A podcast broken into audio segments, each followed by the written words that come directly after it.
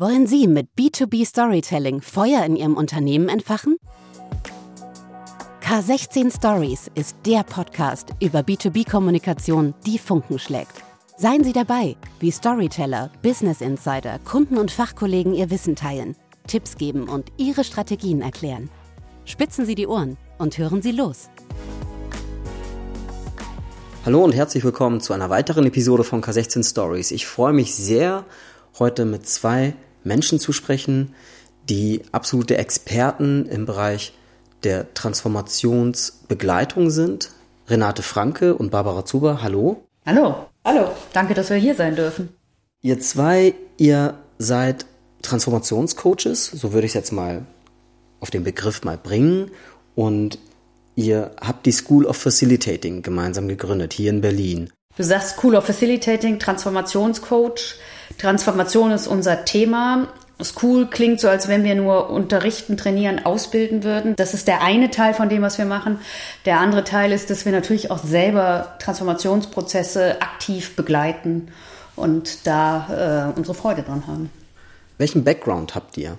Vielleicht stellt ihr euch noch mal mit eurem kurzen Lebenslauf vor, damit man weiß, was eure Vita ist, was eure Reise bis heute eigentlich gewesen ist, um euch einfach besser kennenzulernen. Oh, ich habe Gymnasiallehrerin gelernt habe dann zwei Jahre im Ausland unterrichtet, kam wieder und habe gemerkt, Schule ist überhaupt nicht mein Ding und bin dann in die Erwachsenenbildung gegangen und dann nach der Wende oder durch die Wende in den neuen Bundesländern ganz viel Aufbauarbeit mitgemacht.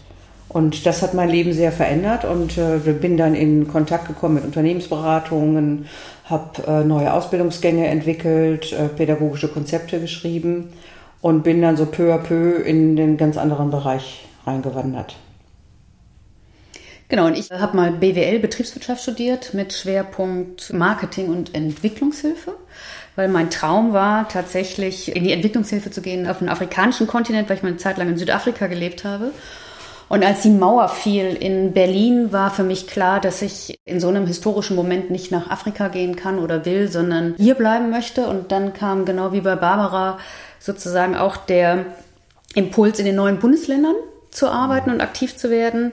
Und ich habe dort mehrere Jahre ostdeutsche Unternehmen begleitet in dem Know-how-Aufbau, dem Unterschied zwischen West- und Ostwissen sozusagen zu der Zeit, wie funktioniert Materialwirtschaft im Westen, was heißt Vertrieb im Westen und habe das ein paar Jahre lang gemacht, um dann das Gefühl zu haben, und das ist jetzt genug, es braucht was anderes. Und um sich weiterzuentwickeln, braucht es sozusagen Miteinander, Kommunikation, gemeinsame Gestaltung von Entwicklungsprozessen. Und daraus ist dann das Beratungsunternehmen entstanden, was ich jahrelang mit meinem Mann zusammen hatte. Und daraus ist auch unsere Zusammenarbeit entstanden und der Gedanke, dieses, diesen Ansatz des Facilitatings mehr in die Welt zu bringen. Ich glaube, die Kernerfahrung, die uns auch beide prägt und was auch unsere Arbeit ausmacht, ist das Wissen, um, um wie es weitergehen soll, was, wie, wie, wie sich Zukunft gestaltet in Organisationen, in Unternehmen, ist im Unternehmen drinne. Es sind nicht die Experten von außen, die sagen, so müsst ihr es machen, sondern es ist sozusagen, wie kann man dieses Wissen in der Organisation, in Unternehmen wachrütteln und produktiv sozusagen nutzbar machen und den Leuten oder den Mitarbeitern und Beteiligten auch bewusst machen. Genau, und ich war mit meiner vorherigen Firma, wir sind immer dann eingestiegen, eigentlich, wenn die klassischen Berater mhm. gegangen sind, die dann irgendwie die Konzepte vorgestellt haben und dann saßen die Leute da und dachten, ja, und jetzt? Ja, und dann haben wir angefangen, mit den Leuten irgendwie weiterzudenken und zu arbeiten. Und dieses, was wir jetzt Facilitating nennen oder was sich Facilitating nennt, das war unser Angang, als wir 2007 die School gegründet haben, mhm. zu sagen, wir müssen diesen Begriff irgendwie salonfähiger machen in Deutschland ja, dass es den Unterschied zwischen Expertenberatung und Beteiligungsprozessen. Mhm. Die School of Facilitating ist ja auch sehr renommiert in dem Bereich. Was sind die Lerninhalte beispielsweise oder was vermittelt ihr an der School of Facilitating? Was sind die Kernqualitäten, die ihr vermittelt? Was für uns sehr, sehr wesentlich ist, ist die Haltung, mit der ich in einen Veränderungs- oder Transformationsprozess hineingehe. Wir sind, unsere Philosophie und unsere Überzeugung ist, dass sozusagen die Haltung, mit der ich auf Menschen zugehe, mit der ich Prozesse starte, mit der ich mit Menschen zusammenarbeite, macht, ist ein wesentlicher Anteil des Erfolges der Arbeit, die wir machen. Wir arbeiten ja sehr gerne, da kommen wir später noch drauf, mit der Theorie U von Otto Scharmer für Transformationsprozesse. Und nicht nur Otto Scharmer, sondern viele in unserem Bereich haben diese These, also ich und meine Haltung bin das wichtigste Werkzeug für einen Prozess. Und deswegen ist das für uns ein wesentliches Qualitätsmerkmal, in der wir unter anderem eben in dieser Ausbildung Facilitating Change mit den Teilnehmern arbeiten, diese Haltung der, der Neugierde, der Gastgeberschaft, des Prozessvertrauens und vor allen Dingen des Vertrauens in das Potenzial der beteiligten Menschen zu glauben. Was macht ein Facilitator konkret, Barbara? Vielleicht versuchst du uns mal diese Rolle, diese Figur ein Stück weit zu erklären. Der Facilitator ist sozusagen der Prozessexperte, nicht der inhaltliche Experte. Wir haben so die Haltung auch, dass jedes System eigentlich alle Lösungen in sich trägt, die es braucht, um den nächsten guten Schritt zu gehen. Und unser Job ist es, dem System zu ermöglichen, damit in Kontakt zu kommen. Mit, äh, mit Lösungsideen, mit guten neuen Ansätzen, mit Innovation, aber das in einem ko-kreativen Prozess, also immer gemeinsam mit. Und wir gehen so raus aus dieser Ich weiß es besser oder von mhm. außen, sondern es ist immer die Arbeit mit dem System, um das System zu befähigen, zu enablen, wie das so auf Neudeutsch heißt, zu empowern und dass das System dann auch lernen kann, in so eine Art Selbstorganisation zu gehen. Und das ist ja in den letzten Jahren immer wichtiger geworden unter dem Schlagwort Agilität, dass Organisationen aus sich selber heraus sozusagen in gute evolutionäre Prozesse reingehen können. Ja. Lass uns da vielleicht nochmal einen kurzen Moment verweilen, um das vielleicht auch nochmal plastischer darzustellen. In welcher Situation kommt ein Facilitator beispielsweise zum Einsatz? Ähm, sind es Teamprozesse? Sind es größere Führungskräfte, Workshops, die ihr dann macht? Versucht das nochmal zu beschreiben, damit die Hörerinnen und Hörer da ein besseres Bild von haben. Mhm. Es gibt interne Facilitator und es gibt externe Facilitator. Und da muss man so ein bisschen differenzieren. Ich kann als Führungskraft in einem Unternehmen diese Facette des Facilitating sehr gut brauchen für, für meinen Arbeitsprozess. Wenn ich gucke, was wir als externe Facilitatoren tun, dann sind es Prozesse, die mit der Strategieentwicklung beginnen, beginnen können. Dann kann es über Arbeitsformen gehen, was Barbara gerade sagte, Thema heute Wertschöpfungsteams, Selbstorganisation. Wie setze ich denn solch einen Transformationsprozess auf?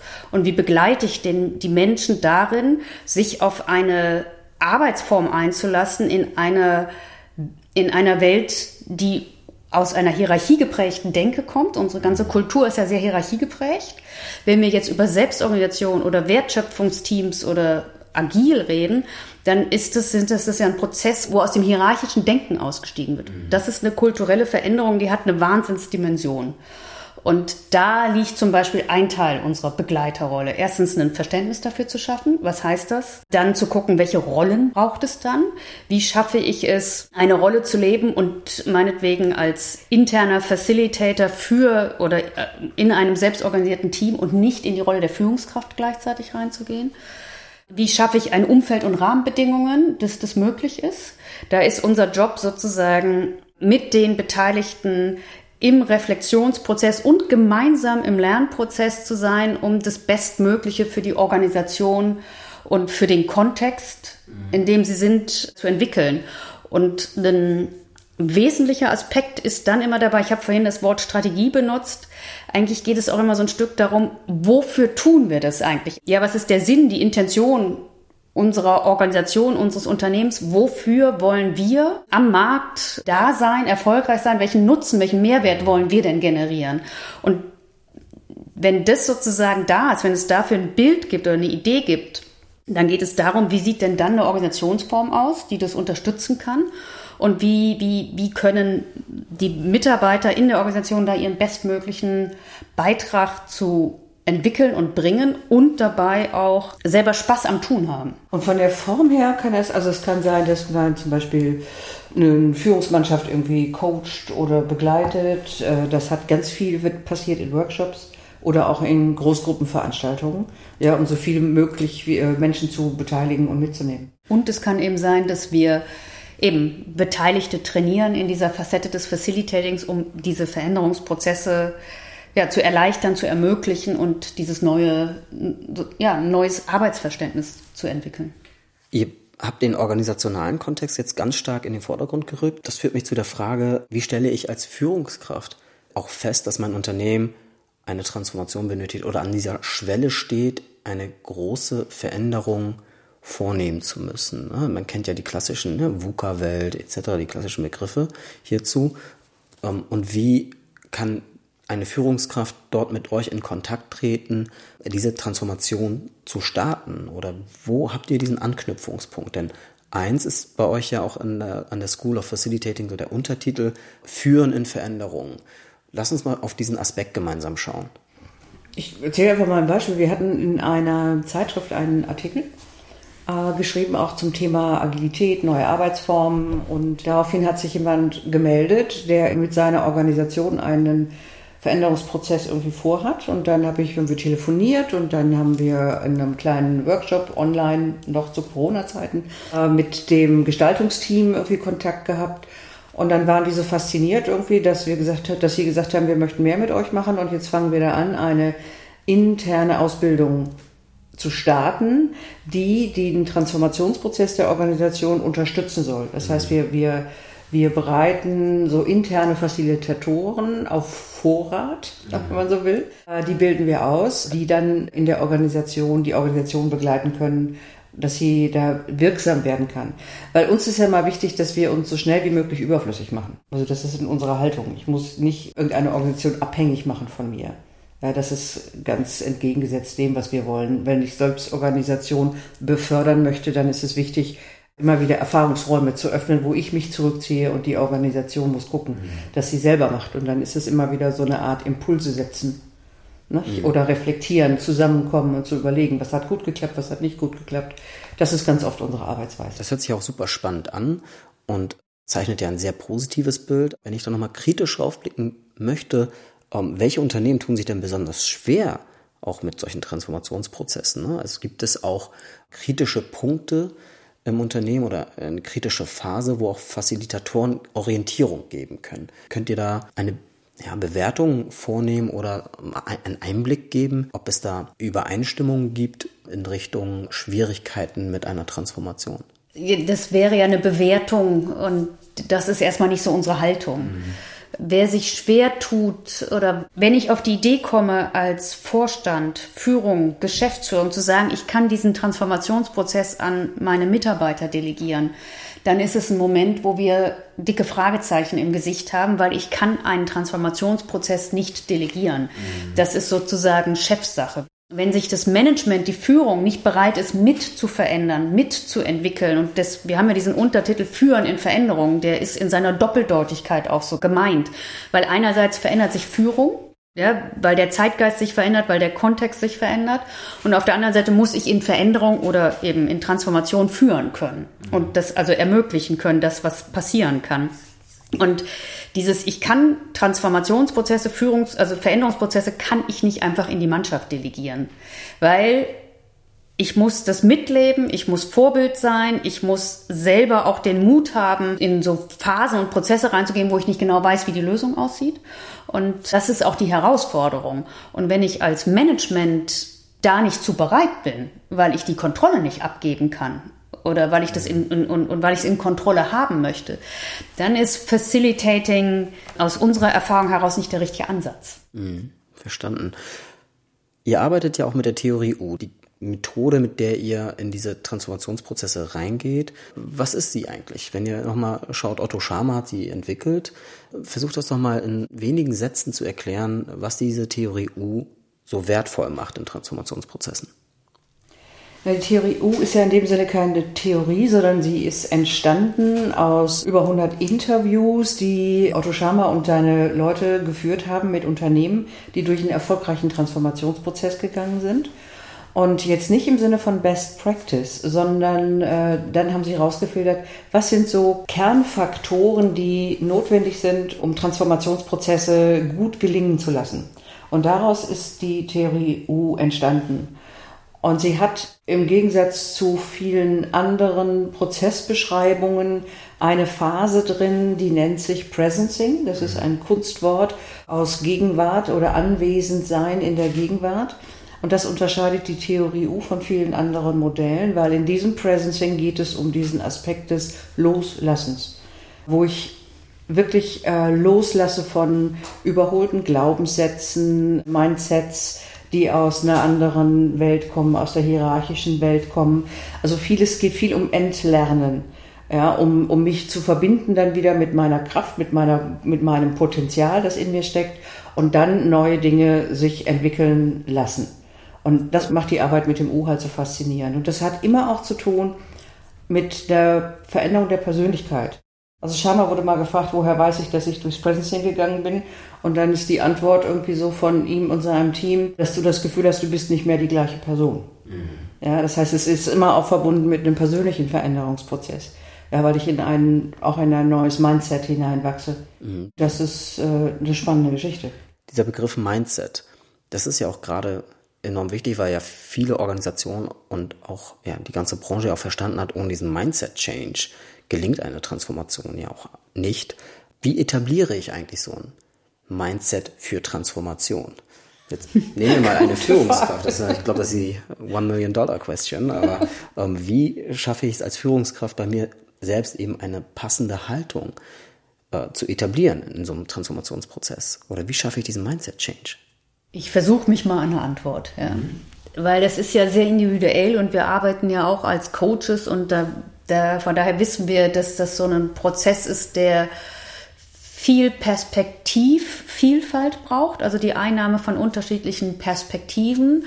Es gibt so ein Satz, den, den, der mir ganz, ganz äh, sozusagen hilft, ist, dies, die Öffnung und die Erweiterung meiner Wahrnehmung. Es ermöglicht, dass ich andere innere Bilder, andere im positiven Sinne gemeint andere Visionen und damit in ein anderes Handeln kommen kann. Und von daher ist die Öffnung und die Erweiterung der Wahrnehmung ein Schlüssel für mich für einen Mindset-Shift so. Und das ist das, woran wir arbeiten können, dass wir andere, dass wir versuchen, Menschen zu motivieren und es ihnen auch zu ermöglichen, andere Perspektiven einzunehmen durch Reisen, durch Interviews mit anderen Menschen, durch Arbeiten in anderen Kontexten, was weiß ich. Also wenn ich im Management bin, dann kann ich auch mal in die Produktion wieder gehen. Jetzt mal als krasses Beispiel. Aber diese, oder auch Gespräche mit anderen Menschen, also wenn ich meine, dieses, dieses Öffnen von anderen Perspektiven ist meines Erachtens nach der Schlüssel für eine andere Denkwelt und damit auch für ein anderes Verhalten. Mhm. Und dann ist es auch wichtig, sich klar zu machen, dass ich so herausfordernde Gespräche führen kann. Dass ich nicht versuche, irgendwie so Harmonie über alles zu bringen, sondern mich nicht scheue, Dinge beim Namen zu nennen und auch Dinge anzusprechen, die andere, die sich auf die Füße getreten fühlen und so. Also eine gute Konfliktfähigkeit. Also so sich mit Konflikten anfreunden, ist, finde ich, gehört auch mit zu diesem, zu diesem neuen Mindset. Und das als einen, also dieses sich reiben im Gespräch, dass das als positiv konnotiert wird. Mhm. Das gehört für mich auch zu. Auch der Umgang mit Widerstand wahrscheinlich. Ne? Also das Thema ist ja auch oft gerade in hierarchisch geprägten Organisationen, die in einer Transformation sind, die erleben großen Widerstand. Wie blicke ich eigentlich dann als Facilitator oder eine Führungskraft mit einem facilitativen Ansatz auf Widerstand? Unser Lieblingsthema. Genau. Das ist ja, also man sagt ja, ohne Widerstand keine, keine Veränderung. Also dann, wenn ich keine Widerstände habe in so einem Prozess, dann ducken sich die Leute unten und unter und denken, das wird schon an uns vorbeigehen. Ja, das heißt, Widerstand ist ein ganz wichtiger Indikator, dass ich hier an der Stelle verlangsamen muss und mir das auch anhöre. Da geht es ganz viel um Zuhören und auch zu schauen, was in dem Widerstand als wichtige Information auch enthalten ist, die für den Prozess auch wichtige, wichtige Schlüsselpunkte vielleicht hat. Aber es geht an der Stelle auch darum, ein bisschen mehr Geduld zu haben und vor allen Dingen zuzuhören. An dem Punkt würde ich vielleicht den Begriff der Transformationskommunikation mal mit einbringen. Welche Rolle spielt Transformationskommunikation im Umgang gerade vielleicht auch mit Widerständen? Welchen Einfluss kann das auch nehmen aus eurer Erfahrung heraus? Weil wir aus unserer Erfahrung in den verschiedenen Projekten erleben, dass Transformationskommunikation eher beiläufig mhm. geplant und durchgeführt wird. Und wir sagen, es ist eigentlich ein zentraler Aspekt, damit eine Transformation gelingen kann. Wie ist da eure Erfahrung? Also können wir zustimmen. So viel Transparenz wie möglich hilft, Vertrauen aufzubauen und hilft, Orientierung zu geben. Die, die Erfahrung, die wir haben, ist, dass man sich ja oft in, in Managementkreisen die Dinge oder Führungskreisen die Dinge oft durchdiskutiert und durchdenkt und dann sind sie innerlich für einen selber sehr, sehr klar. Und dann vergessen wir oft, das in die Kommunikation zu bringen. Und wir meinen dann immer, es wäre für die anderen auch klar. Und es ist doch irgendwie, ne? ich habe das ja lange durchdacht, also bin ich in einem ganz anderen Wissensstadion, als das, wie das meine Mitarbeiter sein können. Und das wird gerne vernachlässigt. Weil Kommunikation logisch kostet Zeit, ich muss es aufarbeiten. Dann gibt es in bestimmten Transformationsprozessen immer die Frage, was darf eigentlich schon öffentlich werden und was noch nicht. Ne? Was ja auch berechtigt ist. Ja? Und trotzdem kann ich durch Kommunikation viel, viel Orientierung geben. Und es ist besser zu viel als zu wenig. Und dazu gehört auch die Kunst des Geschichtenerzählens. Mhm. Ja, also dass ich mich auch als, äh, als Führungskraft anfassbar war, indem ich auch Geschichten erzähle, auch über meinen eigenen Prozess, durch den ich gegangen bin und über meine Erfahrungen, auch über meine Grenzerfahrungen. Und je offener ich das transportiere, desto mehr werde ich glaubwürdig, schaffe Vertrauen und es ist für die Leute nachvollziehbar, dass es nicht alles so glatt durchrauscht, ja, sondern dass es schon auch ein holpriger Prozess ist. Kann Kommunikation dazu führen, dass eine Transformation nachhaltiger auch wird? Also wenn wir mal diesen Nachhaltigkeitsaspekt mal mit reinbringen, zu schauen, also es gibt auch diesen Thema Fake Change mhm. und wie schaffen wir es eigentlich wirklich in die Substanz zu kommen in der Transformation und dass die wirklich nachhaltig ist? Das kann Kommunikation unterstützen, ja. Was ich finde, was eine Transformation nachhaltig macht, ist eine Lernkultur, die gemeinsam entwickelt wird, ja. Weil wir hatten ja am Anfang so das Thema Neuland betreten, neue Arbeitsformen, weil sich die Kontexte verändern in einer Geschwindigkeit, wie wir sie ja zum Teil kaum sehen können. Und das heißt ja umgekehrt, Transformation heißt lernen, lernen, lernen, immer wieder dumm sein. Barbara sprach vorhin vom Entlernen, das heißt aber, ich lerne ja gleichzeitig neu. Und ich glaube, Nachhaltigkeit entsteht dadurch, dass ich erstens meinetwegen Retrospektiven mache, um Lernen zu ermöglichen, aber eben auch, dass ich dieses Lernen kommuniziere. Weil die Idee, dass ich über Transformationskommunikation verkaufe, ich weiß, wie die Zukunft aussieht und ich weiß, wie der Weg geht und ich weiß, was die nächsten Schritte sind, das kauft dir keiner ab. Weil das kannst du heute in dem Ausmaß ja gar nicht wissen. Wenn du aber verkaufen kannst oder erzählen kannst und glaubwürdig vermitteln kannst, wir sind gemeinsam auf einem Lernweg und wir müssen das gemeinsam gestalten, deswegen brauchen wir eine Offenheit und müssen drüber reden, dann schaffst du aus meiner Perspektive eine Nachhaltigkeit und schaffst eine Kultur, die eine Transformation endet ja in mhm. dem Sinne nicht. Ja, also Authentizität in der Kommunikation ist eigentlich das Entscheidende, nehme ich so mit. Ja, und auch eine, also da gehen wir wieder auf das Thema Wahrnehmung und eine wache Wahrnehmung zu haben, mhm. weil es gibt auch so einen Standardsatz, der sagt, die neue Welt zeigt sich nicht im Mainstream. Ja, sondern man muss auch schauen, irgendwie, wo sind die marginalen Ränder, wo vielleicht schon Neues entsteht, was uns in die Zukunft tragen kann. Mhm. Also auch diesen Forschergeist der ist da an der Stelle auch wichtig. Also was wieder was mit Lernen zu tun hat, nicht? Aber so dieses neugierig sein. Mhm. Du bringst den Begriff Zukunft. Lasst uns mal in die Zukunft schauen. Ihr als Expertinnen auch. Was, was seht ihr gerade? Was zeichnet sich am Horizont ab an neuen Trends oder an neuen Themen, die Transformation beeinflussen werden? Wie eine Transformation beispielsweise erfolgreicher werden kann oder vor allem auf wo, wo auch der Fokus vielleicht liegen wird in den nächsten Jahren, wenn man Transformation betrachtet? Es ist ja eine Fangfrage, weil wir ja sagen, wir sind nicht fürs Was verantwortlich, sondern für den Prozess, fürs Wie. Ja? Es gibt ja Zukunftsforscher und Trendforscher, die da viele Aussagen tätigen. Was ich vielleicht einen wichtigen Aspekt dabei finde, ist, wir sprachen von der Theorie U und Barbara hat das ja wunderbar erklärt. Das Anliegen der Theorie U ist ja Raum zu schaffen für zukünftige Möglichkeiten und für zukünftiges Handeln und in die Transformationsprozesse nicht nur die Erfahrungen der Vergangenheit einzufließen zu lassen, sondern vor allen Dingen eben zukünftige Möglichkeiten. Dieses Zusammenspiel aus, ich bringe Erfahrungen mit, die bis heute gut gedient haben, die aber vielleicht in die zukünftige Welt nicht mehr so ganz passen und mich gleichzeitig sozusagen diesem zukünftigen zu öffnen, das ist der Weg und der, die Pendelbewegung, die wir, im, also die wir gestalten.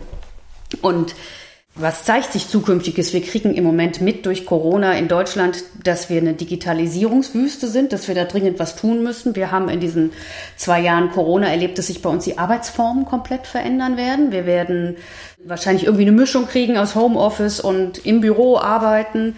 Wir haben, wir reden von hybriden Arbeitsformen. Davor haben, das Wort kannte vor drei Jahren kaum ein Mensch oder die wenigsten. Und es kommen ja auch neue Begriffe in die Welt. Ja? Hybrid ist eines. Ja? Ich habe überhaupt keine Ahnung, was in drei Jahren sein wird. Aber ich habe eine Neugierde, immer wieder zu gucken, was zeigt sich da. Und eine Prozesssicherheit, diese Themen auch dann anzugehen durch die Theorie U. Kann man das so beschreiben? Ja, und den Mut, mich sozusagen auch auf Dinge einzulassen, die ich nicht kenne. Also die vertrauten Wege immer wieder zu verlassen und neugierig zu sein. Ja? Das ist für mich so ein Kernqualität. Naja, und es sind halt immer mehr Unternehmen, die die Notwendigkeit sehen, dass sie flexibler agieren müssen in Zukunft. Ob das jetzt Agilität heißt oder dass sie auch einen anderen, also einen klareren Wertschöpfungsbegriff brauchen. Und trotzdem gibt es da keine Blaupause. Ja, also es ist ja mit jeder Organisation ist es ein gemeinsames Ringen, irgendwie was passt zu uns. Ja. ja, dass man nicht einfach irgendwas überstülpt und sagt, wir machen Holokratie oder Soziokratie oder Agilität oder wir machen Scrum oder sowas, sondern das passt oft auch nicht, sondern es müssen Mischformen gefunden werden, die immer für die jeweilige Organisation stimmig sind. Und das ist ein, das ist ein gemeinsamer Weg. Ja, was ist ein gemeinsamer Gestaltungs- und auch Lernweg? Und der macht ja schon wieder Spaß. Ja, und daran wachsen ja die Leute. Ja, zum Abschluss des Gesprächs habe ich noch eine persönliche Frage an euch. Was habt ihr eigentlich für einen Gegenstand mitgebracht und was verbindet ihr mit dem Gegenstand? Renate. Ich fange an, ja. Ich habe meinen Gegenstand immer dabei. Es ist eine Kette und das ist insbesondere ein Stein an dieser Kette. Es ist ein grün-schwarzer Stein. Und ich habe einen Lieblingsort in, im, im südlichen Frankreich, wo ich oft bin und es ist mein Energieort. Und als ich da mal Unkraut gezupft habe, habe ich diesen Stein gefunden. Ah ja. Dann haben wir, hab ich den, hat mein Mann mir den gefasst und seitdem trage ich ihn immer um den Hals und es ist so mein Energiebringer für die Prozesse und auch immer mal wieder anfassen und mich erden. Sehr schön. Ja, vielen Dank. Barbara, was hast du mitgebracht? Ich habe hier so einen äh, gelben Kugelschreiber mitgebracht. Carandache, ne? Echt Schweiz. Und den habe ich mir gekauft nach einem ZRM. Das ist Zürcher Ressourcenmodell. Da haben wir mal zwei Tage Workshop gemacht. Und das war so ein ziemlich äh, intensiver persönlicher Prozess. Und da hatte ich irgendwie so einen Satz, ich weiß gar nicht mehr den Satz irgendwo. Ich hatte so ein Bild, das war orange und ich hatte einen Satz, da ging es um viele Türen, die sich öffnen, Portale. Und dann habe ich mir anschließend um als Anker diesen Stift gekauft und den habe ich eigentlich immer bei mir. Also eigentlich ist das, der Satz dahinter ist äh, Stay curious. Mhm. Also bleib neugierig. Ja. Ja, und das ist daran erinnert mich. Und der ist halt immer in meiner Tasche und immer dabei. Vielen Dank, tolle Geschichten. Ich danke euch für das Gespräch. Das war hervorragend, interessant für mich auch. Nochmal ganz neue Aspekte gesehen und äh, für mich kennenlernen dürfen. Vielen Dank. Danke für die tollen Fragen. Hat ja, Spaß gemacht. Danke, ja. sehr gerne. Vielen Dank, dass ihr heute wieder dabei wart zu einer weiteren Episode von K16 Stories. Gebt uns gerne Feedback per E-Mail über stories.k16.de. Und wenn ihr keine weitere Episode verpassen wollt, folgt uns gerne über unsere Social-Kanäle auf LinkedIn, Instagram und Facebook. K16 Stories B2B-Kommunikation, die Funken schlägt.